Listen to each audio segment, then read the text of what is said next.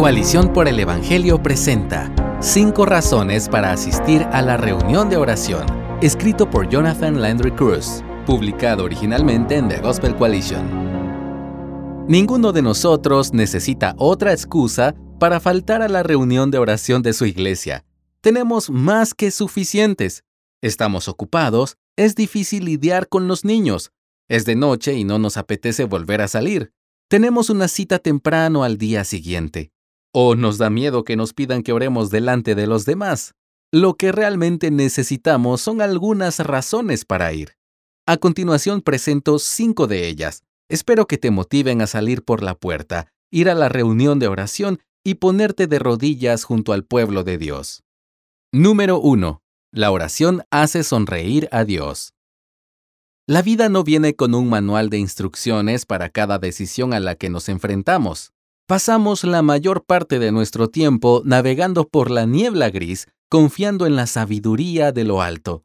Pero, ¿no es satisfactorio saber con certeza que lo que hacemos agrada a Dios y cuenta con su aprobación? En Primera de Pedro, capítulo 3, verso 12, leemos: Porque los ojos del Señor están sobre los justos y sus oídos atentos a sus oraciones. En una semana repleta de decisiones que podemos recordar y cuestionar, no tenemos por qué dudar de si a Dios le agrada el tiempo que pasamos en oración con su pueblo. Él ama escuchar nuestras oraciones y alabanzas. Número 2. La oración fortalece nuestra fe. Escuchar a otros orar puede inspirarnos y reforzar nuestra confianza en las promesas de Dios. En su libro Vida en Comunidad, Bonhoeffer escribe, Dios ha querido que busquemos y encontremos su palabra viva en el testimonio de un hermano, en la boca de un hombre. El Cristo en tu propio corazón es más débil que el Cristo en la palabra de tu hermano. Tu propio corazón es incierto, el de tu hermano es seguro. En más de una ocasión me he desinteresado por la oración en una reunión de oración, pero Dios a menudo hace algo maravilloso. Obra a través de las peticiones imperfectas de otro amado santo para despertarme de mi letargo espiritual y llenarme de nuevo de confianza en su buena soberanía. Abandonados a nosotros mismos, podemos dudar de la capacidad de Dios o desanimarnos en nuestra fe. Pero ver la fe viva en la oración de otro nos recuerda que no creemos en fantasías, Dios es real, poderoso y bueno, y eso nos hace querer orar. Número 3. La oración es más captada que enseñada. La reunión de oración es uno de los mejores lugares a los que acudir si quieres aprender a orar. Si Steven Spielberg no hubiera estado siempre en el cine de pequeño, ¿habría llegado a ser un cineasta icónico y ganador de un Oscar?